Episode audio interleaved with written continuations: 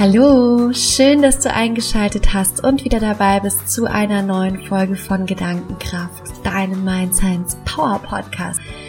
Mein Name ist Lina Julia Schneider. Ich bin Gründerin dieses Podcasts hier und freue mich, heute eine ganz tolle Folge mit dir teilen zu dürfen. Und zwar habe ich heute die liebe Corinne Koch im Interview, die ich auf der PSI Find Your Flow in Basel kennenlernen durfte, wo ich vor drei Wochen war. Und wir sprechen heute dazu, warum wir alle wieder mehr Regenbogen sein dürfen, wir unsere Einzigartigkeit auch leben dürfen und vor allem, wie Kindern diese Einzigartigkeit einfach auch mit mitgegeben werden kann. Und ich freue mich ganz, ganz arg auf das Interview. Es ist großartig und ich wünsche dir jetzt ganz viel Spaß damit.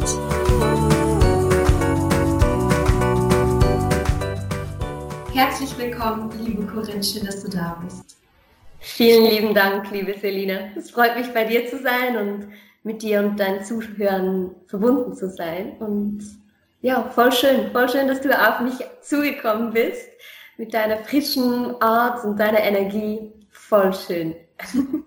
Ja, vielleicht magst du einfach erzählen, äh, einmal so ein bisschen, du hast dieses Buch geschrieben, vielleicht magst du erstmal den Hörern so ein bisschen was über dich erzählen. Wer bist du eigentlich und was machst du? das ist immer so die Frage, wer man ist. Ähm, vielleicht erzähle ich einfach, was ich tue im Moment. Ähm, vielleicht kann man da ein bisschen ableiten, wer ich bin. ähm, Genau, ich äh, habe mich nach, dem, nach der Matura entschlossen, Psychomotorik zu studieren, weil ich schon gespürt habe, dass ich ähm, Kinder unterstützen möchte, so ihren Weg zu finden. Ich wollte Kinder unterstützen ähm, in ihrer Persönlichkeitsentwicklung.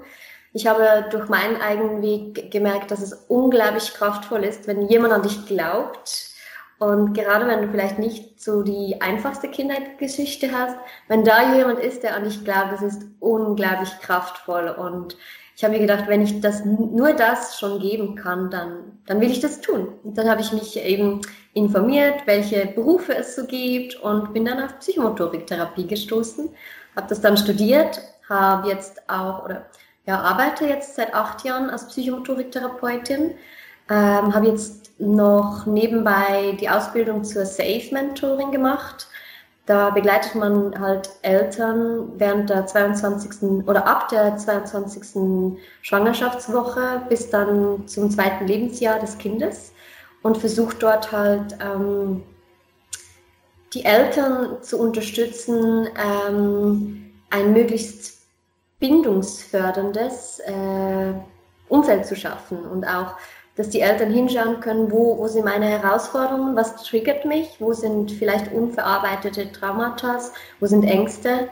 Und ähm, genau, du, du begleitest dann die Eltern, dass sie eben diese Dinge erkennen und äh, versuchst ein Umfeld zu schaffen, wo eben diese sichere, möglichst sichere Bindung zustande kommen kann. Genau, weil Bindung war schon immer ein wichtiges Thema für mich.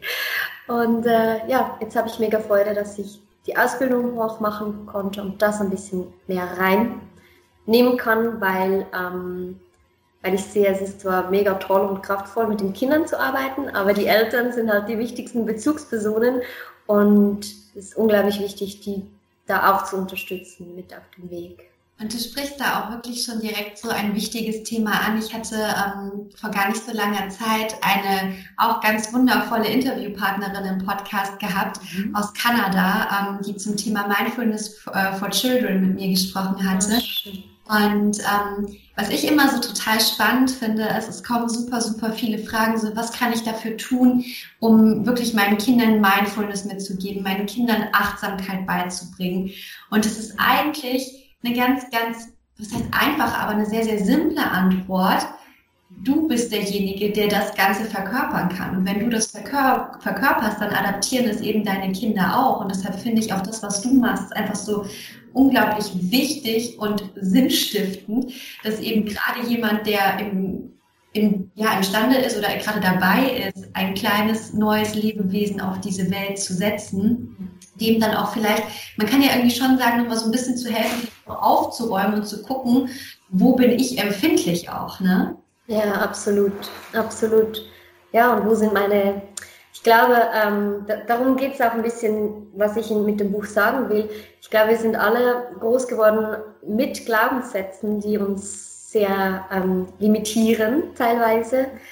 Äh, wir wurden erzogen von Eltern, die auch Ängste hatten, die Verletzungen hatten. Und ähm, ja, davon sind wir einfach geprägt und dass, dass wir da eben hinschauen, was geben wir den Kindern weiter. Weil erstens, ähm, ich glaube, ein Kind zu haben ist äh, die Chance, nochmal mehr hinzuschauen bei sich selber. Wie denke ich? Wie lebe ich? Wie verhalte ich mich? Was, ja, was lebe ich? Was gebe ich hinaus in die Welt? Und ähm, weil eben, wie du sagst, ein Kind übernimmt zack eins zu eins. es beobachtet, es übernimmt, es lernt von dir. Ja, und du prägst das Kind. Ja. Und genau, sehr schön, dass du es so gesagt hast, dass eben, wenn du das lebst, dann kommt das, dann ist es ein Geschenk für das Kind, weil es es automatisch mitnimmt. Es ist ja wie wenn, wenn ein Kind zweisprachig aufwächst, dann ist es quasi geschenkt. Da ist eine Sprache geschenkt und es muss nicht hin, hinsitzen und es mühsam lernen. Ja. Auf jeden Fall. Ja, super schön. Und ähm, wir hatten ja, hatte ich eben schon im Intro angekündigt, in Basel zu einem ganz bestimmten Thema gesprochen. Und zwar hattest du mir erzählt, dass du ein ganz, ganz tolles Kinderbuch geschrieben hast. Vielleicht magst du da so ein bisschen erzählen, was dich dazu bewegt hat, dieses Buch zu schreiben. Vielleicht auch so ein bisschen, was es mit deiner Arbeit auch zu tun hat und uns da einfach so ein bisschen in deine Welt holen. Was ist da passiert, dass du gesagt hast, ich muss jetzt dieses Buch schreiben? Ja, ich, am besten fange ich da wirklich von vorne an, weil ich denke, so eine Idee ähm, ist ein Prozess und das wächst so und das hat auch sehr viel mit dir selbst zu tun ähm, vor allem wenn es so ein Herzprojekt ist. Ähm, ich, ich bin als Kind in eine sehr chaotische Familienstruktur hineingeboren worden. Ähm, mir wurden nicht so wirklich Strukturen, Regeln ähm, mitgegeben, die ersten Jahre, bis dann meine Mutter todkrank war, wurde. Und äh, mein, meine Mutter, mein Bruder und ich waren alleine. Und ähm, da war ich plötzlich zuständig oder verantwortlich, damit meine Mutter überlebt, weil sie hatte zum Beispiel Epilepsieanfälle und wir waren ja alleine mit meiner Mutter und ich musste sie dann auf die Seite drehen, den Kopf unter das Kopfkissen, dass sie eben nicht ersticken kann. Und ähm, da war ich plötzlich mit fünf Jahren konfrontiert mit, okay, ähm, ich muss Verantwortung übernehmen für meine Mutter. Und habe gemerkt, okay, es gibt irgendwie Erwartungen von außen, es gibt Regeln, es gibt Strukturen. Ähm, das war so die erste Berührung damit, wo ich halt sehr früh dann auch gelernt habe, eben zu schauen, was wird erwartet, ähm, was muss ich tun, damit eben meine Mutter überlebt oder dass, dass, es, ja, dass es dem Umfeld gut geht. Und als meine Mutter dann gestorben ist und wir zu einer Pflegefamilie gekommen sind, ähm, waren da plötzlich sehr klare ähm, Strukturen, Regeln und so weiter. Und ich war wirklich einfach ständig am Schauen, wie muss ich mich verhalten, was wird erwartet, wie muss ich mich verhalten, dass ich richtig bin. ähm, und ja, bin dann so in die Berührung gekommen mit den ähm, Werten und Normen. Und ja, mir wurde das sehr schnell bewusst, dass, dass man, man sich irgendwie verhalten muss, um akzeptiert zu werden ähm, oder nicht geschimpft zu bekommen. Und genau, das war so mein, meine, oder das sind so meine Erinnerungen mit den, den ersten Berührungen mit Werten, Normen, Regeln. Und dann später, als ich mich angefangen habe, mit der Persönlichkeit intensiv oder Persönlichkeitsentwicklung intensiv auseinanderzusetzen und auch gesehen habe, okay, da sind gewisse Glaubenssätze, die mich prägen, die mich ähm, klein machen, die mich zurückhalten. Glaubenssätze wie ich bin nicht gut genug, ähm, ich bin nicht klug genug, ich bin nicht groß genug und so weiter und so fort. Ähm, und ich anfangen durfte, die ähm, auch dank meines eher spirituell geprägten Weges ähm, mit denen auseinanderzusetzen, diese zu transformieren und zu erkennen, dass das unglaublich machtvoll ist. Und ja, ich habe mich immer intensiver damit auseinandergesetzt, eben was wir überhaupt konstruieren mit unseren Glaubenssätzen und mit den Werten und Normen unserer Gesellschaft, die in vielen Bereichen sehr veraltet sind und eben viele Menschen zurückhalten, um in ihre Kraft zu kommen. Und ähm, ja, mein Wunsch ist es, seitdem ich das so erkannt habe, eben mitzuhelfen, neue ähm, Werte und Normen zu schaffen ähm, Werte und Normen, die eben Kinder und ihre Eltern oder ja, das auch Erziehungsumfeld ähm, so unterstützen, dass das Kind, ähm, vielleicht nochmal, um, um ein bisschen zurückzugehen, wenn ich ein, ein Baby sehe, dann sehe ich dieses wundervolle, perfekte Wesen. und wir erziehen dann dieses Wesen aufgrund von unseren Glaubenssätzen, unseren Ängsten und Erwartungen von außen mit den Normen und Regeln der Gesellschaft. Erziehen wir zu etwas, das es gar nicht wirklich ist. Und wenn wir erwachsen sind, dann gehen wir wieder zurück und schauen, okay, was ist mein wahres Wesen und versuchen das wieder zu heilen. Und ich möchte meinen Beitrag dazu beitragen, dass wir eben von Anfang an das Kind so unterstützen können, dass es eben sein wahres Wesen entfalten kann, ohne dass es diese Glaubenssätze ähm, schon also auf sich geprägt bekommt und auch den Eltern somit zu helfen, bewusster mit ihren Glaubenssätzen umzugehen. Und genau, das ist mein Ziel meiner Bücher. Also ich habe jetzt ein Buch ist jetzt fertiggestellt, es gibt dann aber noch mehrere, eben zu zeigen, ähm, dass es vielleicht noch andere Möglichkeiten gibt. Also in dem Buch, von dem ich jetzt rede, das heißt Janus und die Walnuss. Und da geht es eben darum, dass es nicht wirklich ein Falsch und Richtig gibt, sondern dass es verschiedene Wege gibt, um ein Problem zu lösen. Also diese Problemlösestrategien, dass es da verschiedene Wege gibt und wenn das Kind das eben so erfahren kann, was ist mein Weg, dann wird es, ähm, dann ist es ähm, selbstaktiv und das stärkt sein, sein ähm, Bewusstsein für sich, sein Selbstbewusstsein, ähm, aber auch eben Möglichkeiten, wie kann ich ein Problem lösen. Und dass man da nicht sagt, so musst du es machen, nur so ist es richtig, so ist es falsch, sondern ähm, ja, dass man sieht, dass es eine Vielfalt, eine Palette, wunderschöne farbige Palette gibt, an Regenbogenfarben eben ähm, seinen Weg zu wählen oder eben ja, ein Problem zu lösen. Jetzt konkret auf dieses Buch ähm, gerichtet, genau. Sehr, sehr, sehr, sehr schön. Ähm, würdest du schon dann auch sagen, dass, sag ich mal, deine therapeutische Arbeit schon auch mit in dem Buch drin steckt? Ähm, ja, ich denke schon. Also, also ich glaube, meine therapeutische Arbeit prägt sich auch sehr stark ähm, durch meine Persönlichkeit, durch meinen Weg. ähm, was ich glaube, das wichtig ist, eben wenn man authentisch ähm, sein möchte. Und weil ich habe gemerkt, umso authentischer du bist, desto mehr ähm, können auch die Kinder von dir lernen ähm, und, und spüren eben, dass, dass das deine Wahrheit ist. Ähm, und somit unterscheidet sich die Corinne als Therapeutin gar nicht so sehr von der Corinne äh, sonst. Ähm, und infolgedessen ist auch eben, hat das Buch natürlich schon auch äh, mit der Corinne als Therapeutin zu tun. Und natürlich auch, ähm, ja, bin ich unglaublich dankbar für das Wissen, das ich durch das Studium äh, mir aneignen durfte und das schon auch ähm, ein bisschen mit reinspielt, absolut. Ja. Jetzt hast du ja gerade gesagt, es geht in dem Buch darum, wirklich Kindern den Mut zu geben, richtig zu sein, egal wie sie sind und auch nicht den einen Weg gehen zu müssen, sondern verschiedene Wege einfach auch oder jedem Einzelnen das Potenzial und die Möglichkeit zu geben, seinen eigenen individuellen Weg zu finden. Wie können wir uns das vorstellen? Wie macht sich das in der Geschichte bemerkbar? Vielleicht ein bisschen spoilern, worum geht es genau? Kann ich gerne machen.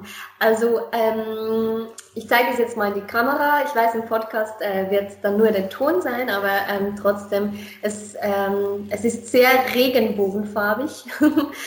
Janus ähm, ist ein Rabe und Raben sind in der Regel schwarz. Ja, aber für diejenigen, die es nicht sehen, das Buch heißt Janus und die Walnuss. genau, genau. Und ähm, eben der Rabe Janus, der ist schwarz, hat aber eine regenbogene Schwanzfeder. Genau. Und die Regenbogenfarben, die ziehen sich ähm, durch das ganze Buch. Und ähm, ich sehe den Regenbogen auch immer wieder so, als jeder hat so seine Farbe. Und ähm, eben diese Individualität und, und, so wie du eben bist, ähm, trägt dazu bei, dass unser Leben unglaublich farbig ist. Und ähm, ich sage immer, es gibt einen ganz klaren Grund, warum du so bist, wie du bist. Und dass genauso wie du bist, es wichtig ist für diese Welt, um eben deinen Beitrag zu leisten, wozu du eben hier bist.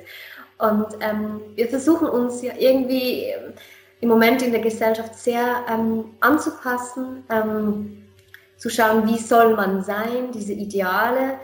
Und ähm, wir bewegen uns da in eine Richtung, wo ich denke, das ähm, ist ähm, nicht wirklich dienlich für uns, weil wenn alle gleich sind, dann können wir nicht profitieren von den Unterschieden. Und ähm, ich glaube auch, dass wir fest durch diese Werte, die wir haben, die fest davon geprägt sind, eben zu verurteilen, zu urteilen, richtig, falsch, dass das dazu beiträgt. Ähm, genau, dass, ähm, dass wir im Schluss alle nur noch grau sind. genau, das mal zu den Regenbogenfarben. Und ähm, in dem Buch konkret, Janus und Ivanus, geht es darum, dass Janus ist ein Rabenjunge und er ist gerade in der Schule und der Lehrer erklärt was da vorne. Er erklärt, ähm, wie man eben eine Walnuss knacken soll. Und Janus ist irgendwie in Gedanken versunken. Er träumt von einer Wasserschildkröte, weil er hatte mal gelesen, dass es sogar auch Schildkröten gibt, die im Wasser leben. Ist voll fasziniert davon. Und ähm, ich kann es vielleicht doch mal noch zeigen. Ähm, Genau, das ist die Wasserschildkröte. Ähm, die, die es jetzt nicht sehen, ist eine regenbogenfarbene Wasserschildkröte und Janus ist da so am Träumen und hört halt nicht zu, wie man eben diese Walnuss aufknacken soll. Und ähm, der Lehrer merkt dann, dass Janus eben träumt und äh, sagt, Janus, jetzt hast du schon wieder nicht zugehört. Und Janus sagt, doch, doch, doch, ich habe zugehört. Und dann, okay, dann alle äh, Schüler los, äh, knackt die Walnuss und Janus probiert dann zuzuschauen, wie es die anderen machen und versucht es dann nachzumachen, aber merkt irgendwie, das ist doch Schmarrn, so, so klappt es doch nicht. Und der kreative Janus hat dann halt die Idee, dass er die Walnuss nimmt und mit ihr zur Straße rüberfliegt und sie dort fallen lässt und wartet, bis ein Auto drüber fährt. Ja, das machen ja gewisse Raben wirklich so. und ähm, Genau, äh, ein Auto ist darüber gefahren und Janus hat dann ganz geschickt geschaut, dass kein Auto mehr kommt und ist dann zur Nuss geflogen und da kommt halt der Lehrer und reißt ihn weg, ähm, sagt, das geht doch nicht, das ist gefährlich und du machst wieder nicht das, was du tun musst, das ist falsch und so weiter. Und ähm, ja, Janus fliegt dann traurig nach Hause und Janus Vater fragt ihn, ähm, was denn los sei und Janus ähm, beichtet ihm, dass er quasi ähm, ja, wieder mal was falsch gemacht hat und dass er, das, dass er eh nichts kann. Und dann fliegt halt Janus Vater mit Janus ins Nachbarsdorf und dort sehen sie, beobachten sie eine Rabendame, die eben genau auch so Nüsse knackt. und Janus merkt so, wow, da gibt's ja, es gibt ja noch andere, die so Nüsse knacken und eben zu sehen, es ist nicht falsch dann, ähm, also sein Janusvater sagt dann halt auch noch, welche Fähigkeiten du brauchst, um so Nüsse zu knacken, weil da braucht man viel Aufmerksamkeit, man muss die Autos beobachten, man braucht, äh, man muss geschickt fliegen können, schnell fliegen können, Reaktionsgeschwindigkeit, ähm, gut zielen, man muss warten können und so weiter und so fort. Da werden auch noch ein bisschen psychomotorisch ähm, die Fähigkeiten angeschaut, was es alles braucht und dass es eigentlich eine Chance ist, dann die, ähm, das so zu lösen, weil man sich da auch wieder herausfordert und diese Fähigkeiten fördert. Genau. Und am Schluss auf der letzten Seite ist dann noch ähm, die Frage an das Kind, was kannst du schon, schon super gut und was möchtest du noch trainieren? Genau, auch so ein bisschen auf ähm, so ressourcenorientiert. Genau. Ja. ja, mega, mega schön einfach.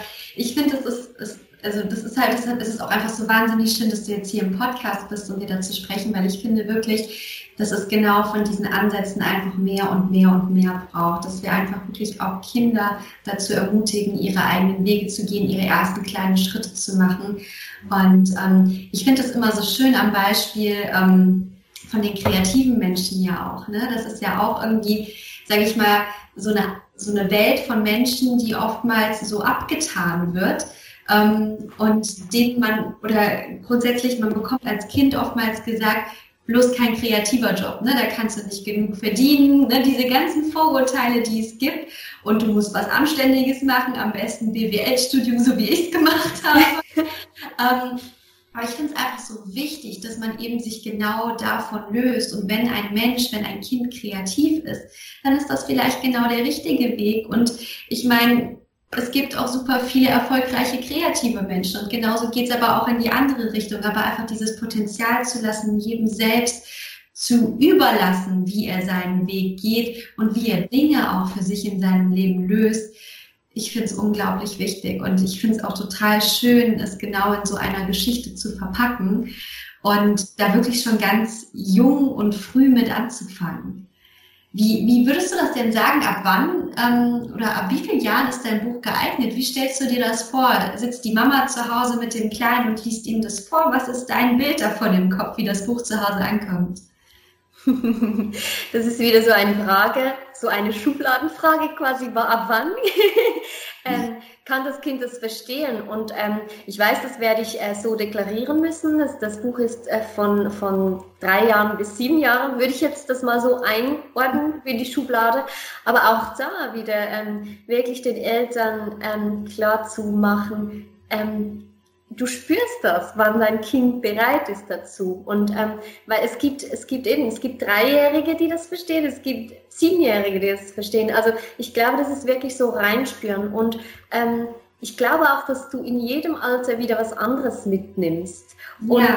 Und wenn du ja dieses Buch schon zu Hause hast, dann kannst du es ja den Kindern mal erzählen, wenn sie zwei Jahre alt sind. Vielleicht können sie da auch noch gar nicht so lange zuhören, vielleicht schon, je nach Kind. Ähm, und vielleicht nehmen Sie dann nur diese Regenbogenfarben wahr. Oder zum Beispiel im Buch hat es auch auf jeder Seite eine Ameise versteckt.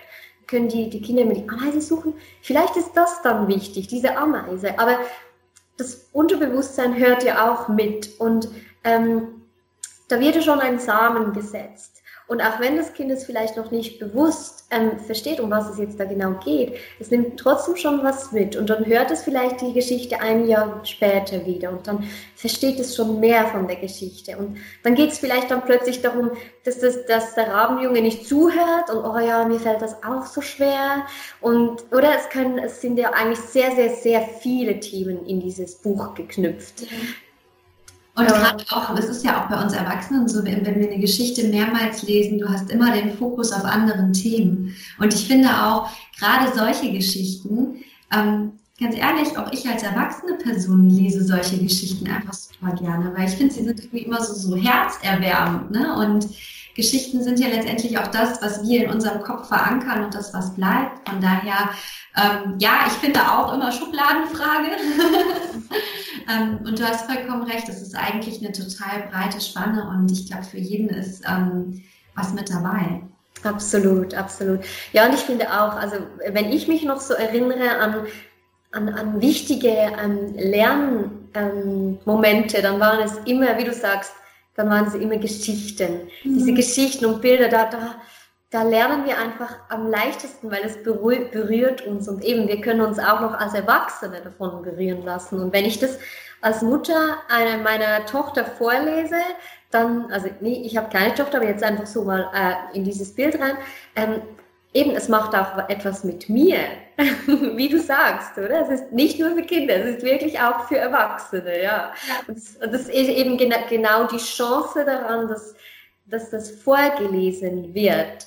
Weil, oder auch eine Oma, die sich dann plötzlich vielleicht noch Gedanken macht, ach so, hm, vielleicht muss ich ja auf dem Spielplatz dem Kind gar nicht sagen, wie es das machen soll. Vielleicht darf es das selber entdecken und erfahren.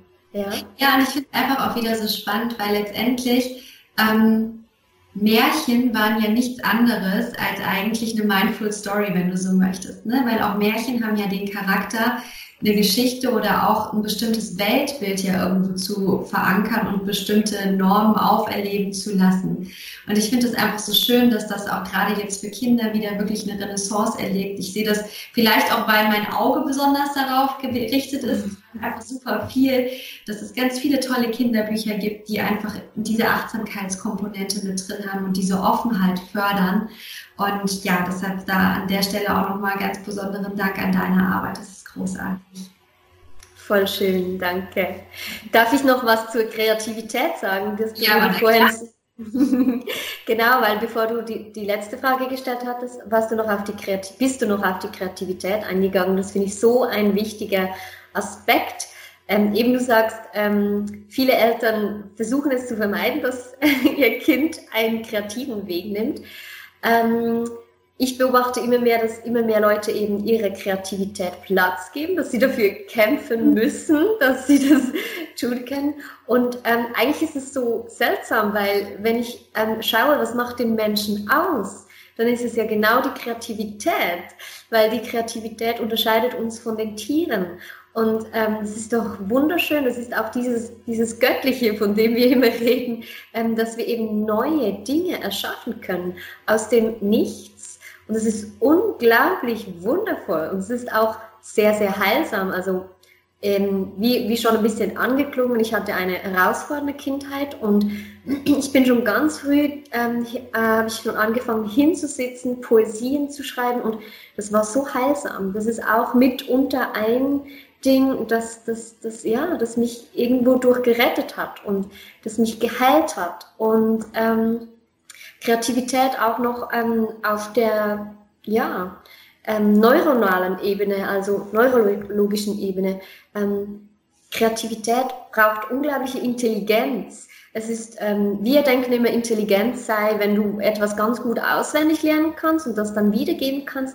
Aber Kreativität ist eben, dass du ähm, einen neuen Weg ähm, erschaffst, dass du ein Problem löst aus dir hinaus, äh, heraus mit Erfahrungen, mit Verknüpfungen und so weiter und so fort. Und das fördert halt wirklich diese Intelligenz, diese kognitive Intelligenz, wie wir sie ähm, so nennen die aber auch dann viel breiter ist, als nur etwas ähm, auswendig gelernt zu haben und wiederzugeben. Weil wenn dann ein Problem sich ähm, unterscheidet von dem, was du gelernt hast, dann stehst du da und bist handlungsunfähig. Und die Kreativität, die fördert eben dieses, okay, ich, ich konnte, weil ich arbeite sehr fest mit Kindern so eben, ich stelle sie vor ein Problem, zum Beispiel ein, sie wollen mit einem Ball spielen und der Ball ist mega hoch oben, was machst du jetzt? Und ähm, dass das Kind eben merkt, okay, ich, ich kann es lösen, ich bin selbstwirksam. Und dann bei, einem, bei einer anderen Situation in ihrem Leben merken, okay, dazu mal habe ich auch gedacht, es geht nicht, da wollte ich aufgeben, aber Frau Koch hat mhm. mir dann gesagt, ja, wie könntest du das lösen? Okay, ich schaue, wie könnte ich das jetzt lösen? Und das ist so kraftvoll. Ja, ich denke auch, Kreativität ist eigentlich mit unser, unsere höchste Form des Denkens. Ne? Und ja, ich, ich muss da gerade auch an eine Situation denken. Ich war gestern hier in Düsseldorf am Rhein unterwegs und es war einfach noch ein unglaublich schöner, warmer Spätsommertag. Ich weiß nicht, ob es bei dir auch noch so schön war. Ja. Ähm, und ich habe mich dann auf so eine Treppe gesetzt und bin einfach so ein bisschen äh, in Düsseldorf gerade wieder angekommen und ähm, habe dann ein kleines Mädchen mit seiner Mom beobachtet. Und dieses Mädchen, das war einfach wirklich so voller Kreativität. Also wie die da durch die Gegend gehopst ist, mit welchen Dingen, an welchen Dingen sie auch einfach Freude gefunden hat, an Stöcken, was weiß ich. Und du hast so richtig gemerkt, dieses Kind, das war so total in seiner Welt. Sie hat mit sich selbst gesprochen. Ich weiß nicht, mit wem sie da gerade im Kopf zu tun hatte. Du hast einfach gemerkt, dass sie sich da gerade die Welt schafft, die sie eigentlich gerne gerade leben möchte. Wunderschön. Und auch alles, was irgendwie wirklich in dem Tag, in dem Moment gerade passiert hat, zum Teil auch einfach ausgeblendet hat und da wirklich in ihre eigene Welt abgetaucht ist. Und alleine, das ist ja etwas, was wir uns immer wieder oder was wir uns immer mehr und mehr entziehen, dadurch, dass wir erwachsen werden. Aber ich glaube, da ist es ganz wichtig, auch wieder hinzukommen und wieder in dieses Spielerische zu kommen, in die eigene Welt, die wir uns erschaffen. Da finde ich auch das Beispiel von Pippi Langstrumpf immer wieder so schön. Ähm, einfach diese, diese kindheitliche Neugierde wieder auferleben zu lassen, selbst im Erwachsenenalter. Ich glaube, dass das unglaublich gesund ist. Absolut, wunder, wunderschön. Ja, da fallen mir zwei äh, Dinge dazu ein. Also das erste, wirklich das Kind ähm, spielen zu lassen mit zweckentfremdeten Dingen, eben mit einem Stock. Ein Stock kann alles sein. Es kann ein Pinsel sein, es kann ein Zauberstab sein, es kann ein Gewehr sein, ein Schwert, ein was auch immer. Und äh, dass wir da wieder wegkommen von dem, das ist ein Auto, das sieht so und so aus und muss eben vier Räder haben und ist aus Metall und Rot und keine Ahnung, sondern eben, dass wir da ja, Platz für Kreativität lassen. Und das andere, ähm, jetzt ist es mir gerade entfallen, Moment. Es ist mir gerade entfallen, schade. Naja, dann war's. Vielleicht kannst du ja nachher noch mal erzählen. Ja. Nee, aber ich glaube wirklich, dass es einfach ganz wichtig ist, sowohl in der Kindeserziehung, aber eben auch für uns selbst, für uns Erwachsenen, diesen Zugang einfach wieder stärker, ähm, ja, da sein lassen zu dürfen. Und du hast schon recht, ich beobachte das schon auch, dass sich das Ganze wieder öffnet, gerade auch durch, sage ich mal, die ganzen ich sag mal, spirituellen Coaching-Themen, die aktuell ja auch einfach sehr, sehr stark gehypt werden und auch wieder total ins Zentrum rücken. Ich glaube schon, dass das wieder so eine Art von Rückbesinnung in einer modernen Form ist, die wir gerade erleben dürfen. Und ich sage ganz bewusst dürfen, weil ich, mhm. ich glaube, dass es einfach un unglaublich wichtig ist. Und auch ich habe super lange einen Job gemacht. Ähm, ja, der eigentlich überhaupt nicht dem entsprochen hat, was ich war. Ich habe ja eben schon angedeutet, ich habe BWL studiert und bin dann ganz klassisch in äh, ein relativ großes Unternehmen gegangen und habe da Projektmanagement gemacht. Ähm, und dann aber irgendwann zu merken, hey, das ist eigentlich überhaupt nicht das, wo deine Stärken auch. Oh, Selina jetzt. Ah. Zahlens willen ähm, und sich einfach nicht einzugestehen, dass deine Stärken einfach woanders sind. Und ähm, mein Ziel ist es wirklich auch, so viele Menschen wie möglich ähm, ja, dazu bestärken, ihre Stärken zu finden, egal was es für Stärken sind. Und deshalb finde ich es auch so schön, weil da Menschen sich unsere Ziele wieder miteinander. Wunderschön, wunderschön. Ja, genau. Da, da jetzt ist mir wieder eingefallen. Oder wolltest du gerade was? Nein, gerne. genau, es ist mir wieder eingefallen, was ich vorhin ähm, sagen wollte. Und das geht jetzt auch in das rein, was du gesagt hast. Ähm, Erstens eben, wahrscheinlich hast du einen Beruf gewählt, ähm, der irgendwelche Erwartungen erfüllt. Ja. genau, dann bin ich gut genug, dann, äh, ja.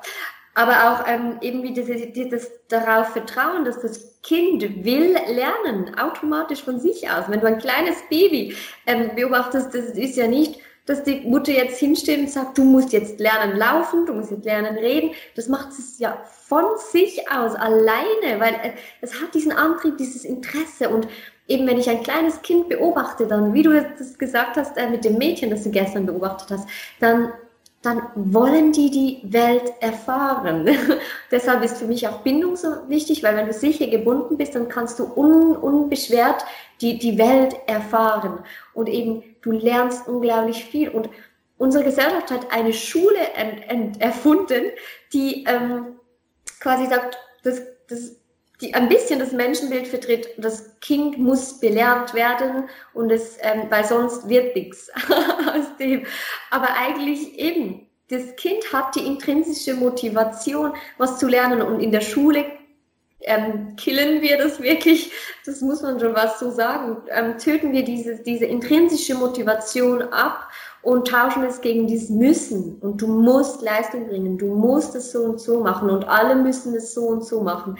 Das, das schöne Beispiel, das, das, das ihr bestimmt auch schon gehört habt, ist ja dieses, ähm, ein Goldfisch, ein Affe, ein Giraffe, ein Elefant und ein Vogel ähm, müssen auf einen Baum klettern und meine Güte, was soll das bringen, oder? Und ähm, Was bringt es dem Goldfisch auf dem Baum zu sein?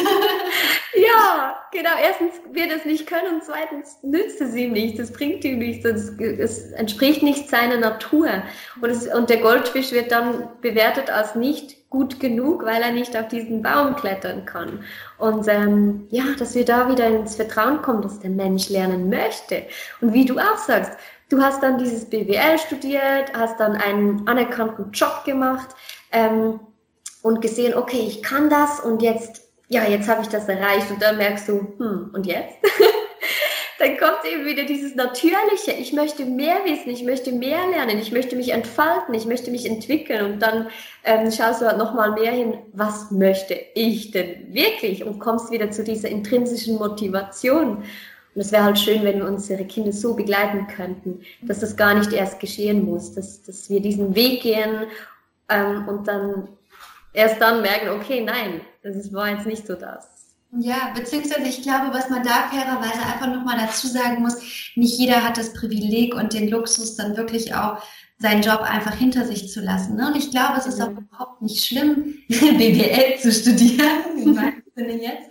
Oder nein, es ist überhaupt nicht schlimm, grundsätzlich vielleicht einen Job zu machen, in dem man nicht diese Erfüllung hat, weil auch wieder dieser Wunsch danach, einen Job auszuführen, in dem man das höchste Grad an Erfüllung genießen kann, das ist ja auch wieder wirklich ein Luxus-Issue der heutigen Zeit. Das finde ich schon, muss man irgendwie auch nochmal sehen.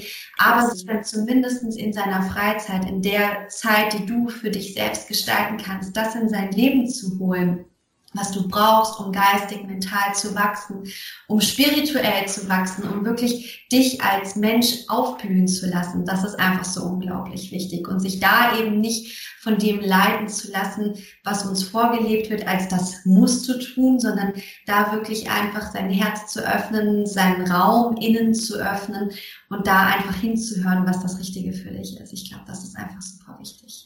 Absolut, absolut. Und das hast du schön gesagt, ja. Auch eben, dass nicht jeder der, den Luxus hat, dann den Job zu wechseln, aber dass das eben auch ähm, ja, in deiner Freizeit stattfinden kann oder eben du schauen kannst, wie kann ich zum Beispiel achtsam in meinem Job sein, an der ähm, Habt ihr Edeka, glaube ich, in Deutschland? Ja. An der, an der Edeka-Kasse ähm, zu schauen, wie kann ich denn, wenn, wenn, du, wenn du zum Beispiel merkst, mein Herzensweg ist, Freude zu be äh, bereiten, verbreiten, wie kann ich das tun an dieser Kasse? Und ja, absolut, absolut. Man muss ja dann nicht äh, gerade mit jeder Faser des Körpers und äh, im Ausüben eines jetzt diesen Job ist, äh, das zu verwirklichen und wachsen, absolut. Das kann man auf verschiedenen Ebenen. Ja, das ist dann wirklich ein Luxus, wenn man das in seinem Beruf kann. Absolut, da stimme ich dir absolut zu. Was mich jetzt nochmal total interessieren würde, weil ich finde deinen Beruf einfach so unglaublich wichtig. Was sind so die Themen und Herausforderungen, die du immer wieder bei Jugendlichen oder auch bei Kindern wahrnimmst? Was sind so diese brisanten Themen? Ähm Brisante Themen sind sicher unsere ähm, Entwicklung mit Medien. Ähm, dass viele Kinder halt wirklich sehr viele Stunden vor, vor dem PC oder vor der Playstation oder Nintendo oder wie auch immer ähm, verbringen. Ähm, und dadurch halt wirklich wichtige ähm, motorische Erfahrungen nicht machen. Und somit dann auch das, zum Beispiel die Wahrnehmung des dreidimensionalen Raumes nicht wirklich mitbringen und eben dann auch unsicher unterwegs sind. Ähm, Kinder messen sich in der Schule noch nicht wirklich, also die Kleineren nicht wirklich an, an schulischer Leistung, sondern eher an sportlicher Leistung. Und dann halt immer die sind, die irgendwie noch nichts können. Und das ist dann halt für den Selbstwert auch wieder mh, hm, schwierig. Ähm, genau, diese Dinge ähm, erlebe ich sehr fest und halt wirklich auch sehr fest dieses also gerade Kinder, die zu mir kommen, haben halt wirklich viele, viele Misserfolgserlebnisse schon gemacht. Und einfach diese Abwärtsspirale von Misserfolg nach Misserfolg nach Misserfolg. Und dann auch noch, dann sind die Lehrer noch genervt, weil die Kinder sich halt so verhalten, wie es nicht gerade so angenehm ist. Und die haben dann irgendwie nirgendwo mehr ähm, positiven Input. Ähm, das andere ist auch diese ganze ADHS-Geschichte die ganze Welt ist ja voll von ADHS-Kindern. Und äh, ich glaube nicht, dass das irgendwie eine Krankheit ist, die, jetzt plötzlich vermehrt da ist quasi, sondern es ist einfach wirklich auch aufgrund unseres Erziehungssystems. Und ähm, ja, das eigentlich das Kind in dem Alter, wo es eben in der Schule ist, ist eigentlich die wichtige motorische Entwicklung ähm, läuft da ab und sie müssen sich eigentlich viel bewegen und ähm, und auch eben dieser Druck, der, der, der schon ähm, herrscht auf die Kinder. Ich muss das und das tun und oh mein Gott, ich, ich bin doch, da, da, das schaffe ich nie und dann schalten die schon ab. Mhm. Ähm, und das andere, was ich auch sehe, ist diese große Verunsicherung von Eltern, ähm, die sich die 100 Ratgeber lesen und selbst nicht mehr wissen, was jetzt richtig ist und was falsch ist und nicht mehr auf ihre Intuition äh, vertrauen und, und nicht mehr ihre eigenen Ressourcen sehen. Und ähm, ja, auch das wieder, eben dieses Thema, was ist falsch, was ist richtig und ich muss das jetzt so tun. Ich, ich kann zum Beispiel auch sehr viele ähm, ähm, Menschen, die ähm, ähm, ja, in die Schweiz, vom Ausland äh, in die Schweiz kommen oder wahrscheinlich auch das Ähnliche wie in Deutschland. Ich glaube, in Schweiz und Deutschland ist da sehr ähnlich unterwegs, ähm, dass sie da so viel, vieles dem Kind verbieten, dass die nicht im Dreck spielen dürfen, dies und das, weil sie denken, ähm, so und so muss ich mein Kind erziehen, sonst äh, bin ich keine gute Mutter hier in Deutschland oder hier in der Schweiz. Und ähm, ja, diese Verunsicherung, das merke ich auch sehr, sehr fest. Ja. Okay. Das heißt, da wäre dein Tipp auch wirklich einfach, an Eltern sich mehr mit sich selbst zu verbinden und diesen Raum für Intuition wieder zu öffnen, sodass man das dann auch quasi in der Erziehung umsetzen kann. Genau, da wirklich auch ja, auf, auf, ja, dass die Mutter, der Vater auf sich vertrauen kann, dass, dass die Mutter, der, der Vater schon weiß, was das was gut ist für sein Kind und eben da auch mehr beim Kind ist und im Reinspüren, was braucht mein Kind wirklich nicht, was soll ich jetzt tun wegen der Gesellschaft. Und auch, was ich auch sehr stark beobachte, ist halt wirklich unser Schulsystem, das sehr fest auf die kognitiven Fähigkeiten aus sind und dass Eltern dann mit zweijährigen Kindern hinsitzen und äh, das Kind ähm, irgendwie dazu bringen wollen zu schreiben. Dabei braucht es zuerst ganz andere Dinge, um zu schreiben. Und wenn das Kind halt da schon gezwungen wird, dann bekommt es schon diese Beziehung zu der, dem Buchstaben und denkt, oh mein Gott, was ist denn das? Und ähm, dass, dass wir auch wieder weggehen davon, dass eben jeder, jedes Kind Arzt werden muss, jedes Kind ähm, Rechtsanwalt werden muss, ähm, weil es sonst dann zu wenig wert ist dass, dass die Eltern denken, nur wenn jetzt mein Kind Rechtsanwalt wird, dann habe ich es, dann habe ich es als Eltern gut gemacht. Wenn mein Kind nicht ins Gymnasium kommt, dann habe ich als Mutter, als Vater versagt. Auch das, das gibt so einen Druck. Das, ja. Auf jeden Fall. Nee, super, danke, dass du da auch einfach nochmal deine Eindrücke und äh, deine Erfahrungen mit uns teilst, weil ich glaube, das ist einfach wichtig dafür, ähm, ja auch immer wieder einfach mal präsent zu sein und diese Themen auch anzusprechen. Wenn jetzt jemand sagt, der diesen Podcast gerade hört, Mensch, das klingt alles so toll, ich habe auch ein kleines Kind und ich möchte gerne dass mein Kind diese Geschichte liest. Ich möchte sie zusammen mit meinem Kind lesen. Ich möchte selbst auch noch Sachen daran entdecken. Wo bekommt man dein Buch? Ist es überhaupt schon erhältlich? Was müssen wir tun, dass dieses Buch zu demjenigen nach Hause kommt? Sehr schön. Ähm, genau, ich, ähm, das ist noch nicht erhältlich. Ich, ich halte jetzt gerade einen Proto oder den ersten Prototypen in den Händen. Ich gehe aber am Freitag an die Buchmesse in Frankfurt und schaue da mal, was, da für, äh, was es da für Verlage gibt. Und, ähm, oder Verlage, glaube ich, sagt man in Hochdeutsch. das, das Schweizerdeutsch, Hochdeutsch. Genau. Und, und schau mal, ob ähm, ich das in einem Verlag veröffentlichen möchte. Ähm, ich habe auch, also die Illustrationen sind nicht von mir, die sind von Michelle Lüthi. Ähm, sie hat auch ein bisschen Vorstellung, mit wem sie gerne zusammenarbeiten möchte. Das würde halt schauen, dass wir da wirklich, ähm, ja, dass es für uns beide stimmt mit dem Verlag. Und da schauen wir, schaue ich jetzt, ob ich einen finde, der für uns so passt. Und sonst werden wir es über Amazon ähm, veröffentlichen. Ähm, genau, ich, ähm, ich werde das in meinen Social Medias bestimmt ähm, Kanälen sicher äh, veröffentlichen, äh, wenn wir da mehr wissen. Aber wenn du jetzt schon merkst, oh doch, dieses Buch möchte ich sehr, sehr gerne haben, das will ich äh, unbedingt, also will ich nicht verpassen, dann kannst du mir eine Mail machen ähm, und dann nehme ich dich auf die Liste äh, drauf mit, weil wir haben so eine Liste gemacht, weil wir schon einige, ähm, ja, weil schon einige gesagt haben, oh, dieses Buch will ich unbedingt. Und ähm, vielleicht kannst du das dann irgendwo posten, diese Mailadresse, oder soll ich die, soll ich die gerade noch sagen? Sag sie gerne, ich verlinke, verlinke sie aber auch gerne dann nochmal in den Show Notes. Sehr gut. Also es wäre Corinne, das ist äh, französisch geschrieben, das ist mit einem C-O-R-I-N-N-E, Underline Koch at bluewin.ch. Genau, da könnt ihr ähm, mir mit dem Betreff Kinderbuch ähm, eine Mail machen. eben sagen, ich möchte dieses äh, Buch gerne haben, bitte informiert mich, sobald das Buch ähm, erhältlich ist. Und dann mache ich das sehr, sehr gerne. Super, klasse. Nee, perfekt. Dann äh, würde ich sagen, sind die ganzen Vorkehrungen ja getroffen, dass äh, sich jeder bei dir melden kann, der äh, sagt, das Buch ist was für mich und das Buch möchte ich gerne haben. Ähm, es gibt zum Ende ähm, der Podcast-Folgen immer drei Fragen, die ich äh, meinen Podcast-Interviewpartnern gerne noch stellen möchte, einfach um noch mal so ein bisschen mehr auch noch mal persönlich in äh, die Themen reinzugehen oder beziehungsweise in dich als Person reinzuschauen. Und ähm, diese drei Fragen würde ich dir gerne auch noch stellen. Es ist wirklich einfach ganz spontan, das, was dir dazu einfällt. Mhm. Ähm, mich würde interessieren, was ist dein Lieblingszitat und warum ist es dein Lieblingszitat? ähm, mein Lieblingszitat. Oh, da bin ich so, so kunterbunt wie ein Regenbogen. Ähm, ähm, ja, ähm, ich, ich, ich weiß jetzt nicht, ob es das so gibt, ob das irgendwo so ähm, geschrieben steht.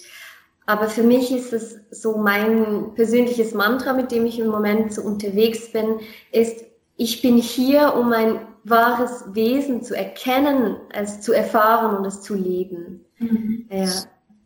Toll.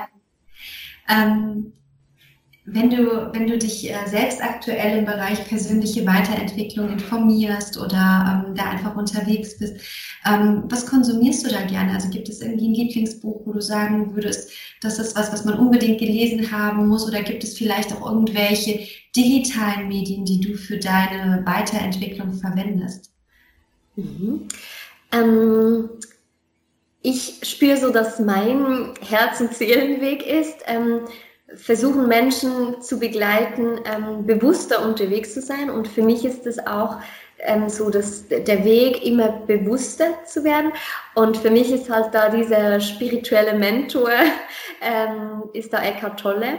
Ja. Ähm, genau, weil der sehr klare, ähm, ja, einen sehr klaren Weg hat, um eben sich bewusst zu werden und da hat mich wirklich äh, sein Buch ähm, Eine neue Erde unglaublich schön begleitet. Ähm, es ist auch, ich schreibe nicht nur Kinderbücher, ich schreibe auch äh, Bücher für Erwachsene und ähm, das erste Buch, das ich da rausgeben werde, ist eben auch ganz fest an Eckhart Tolle ähm, angelehnt. Ja.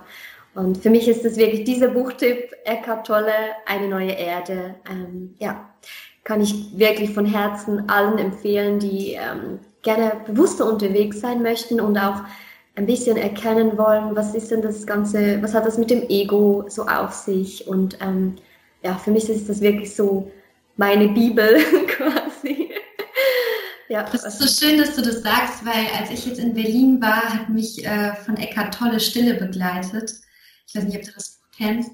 Ähm, das ist mein absolutes Lieblingsbuch tatsächlich und ich freue mich auch wahnsinnig, ihn nächste Woche hier in Obernhausen live erleben zu dürfen. Ähm, für mich ist es auch jemand, der einfach so unsagbar klar in seinen Worten ist. Und wenn ich seine Texte lese, das löst bei mir wirklich höchstes Gänsehautpotenzial aus. Ich finde auch, weiß nicht, ob dir das auch so geht, ähm, ich lese seine Bücher am liebsten draußen in der Natur. Also ich mag es unglaublich gerne, irgendwie in der Natur zu sein, weil er halt einfach auch so einen argen Naturbezug hat, ähm, wenn ich die Bücher lese. Und ähm, von daher, ich habe das Buch jetzt noch nicht gelesen, aber das steht auch auf meiner Liste. Ähm, hast du mir jetzt auch gerade nochmal einen guten Ansporn gegeben, um in den Laden zu gehen und das zu kaufen. Wunderschön. Die letzte Frage ist eine sehr persönliche Frage. Und zwar, ich glaube ganz fest daran, dass wir alle ähm, bestimmte Kraftquellen haben, die wir für uns in unserem Leben aktivieren können, um in unsere volle Kraft und in unser gesamtes Potenzial zu kommen. Und mich würde interessieren, was ist deine Kraftquelle? Ist das ein Mensch? Ist das eine Sache? Ist das Spirit? Was ist deine Kraftquelle?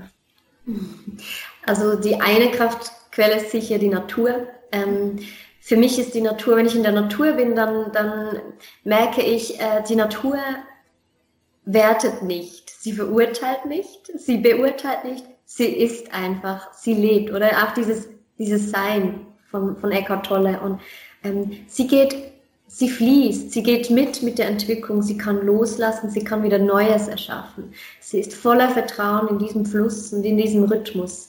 Ähm, das kann ich da ganz klar spüren. Und das Dritte, was ich da spüre, ist, Natur ist ähm, immer so ähm, versucht, Harmonie da zu, äh, herzustellen, ein Gleichgewicht herzustellen. Und gerade wenn ich mich immer ein bisschen aus dem Gleichgewicht fühle, dann ähm, ist es für mich unglaublich schön, eben mit dieser Natur verbunden zu sein, wieder neue Energie zu tanken, wieder wegkommen vom Verurteilen oder ja, mich verurteilen, weil ich jetzt das nicht so gemacht habe, wie ich das äh, eigentlich von mir erwartet hätte. Ähm, und eben wieder in diese Harmonie zu kommen und wieder ins Fließen zu kommen und nicht im Widerstand zu sein und zu merken, auch das gehört zum Prozess dazu und wieder in dieses Vertrauen zu kommen. Genau, das ist so die eine wichtigste, wahrscheinlich für mich, ohne das jetzt irgendwie werten zu wollen, aber für mich ja unglaublich kraftvolle Kraftquelle.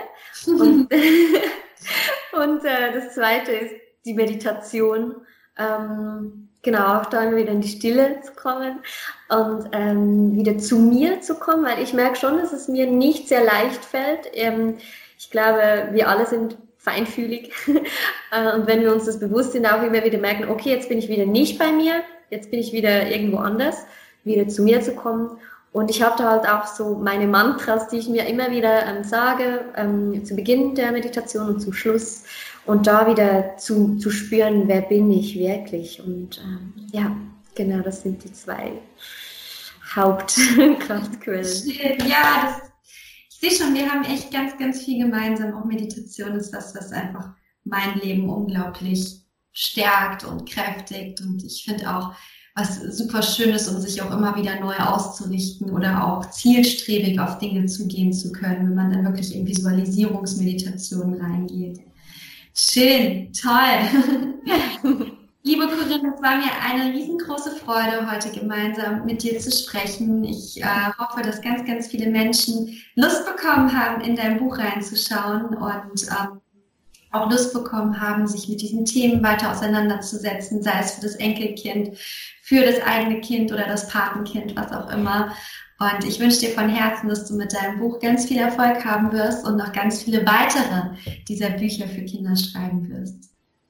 Vielen, vielen, vielen lieben herzlichen Dank, Selina. Wunderschön. Und danke, dass ich hier sein durfte. Danke für dein Interesse und deine wunderbaren Fragen, die ich finde, ähm, ja, eben auch wieder so etwas eröffnen und voll schön, wie du unterwegs bist. ich danke dir vom Herzen.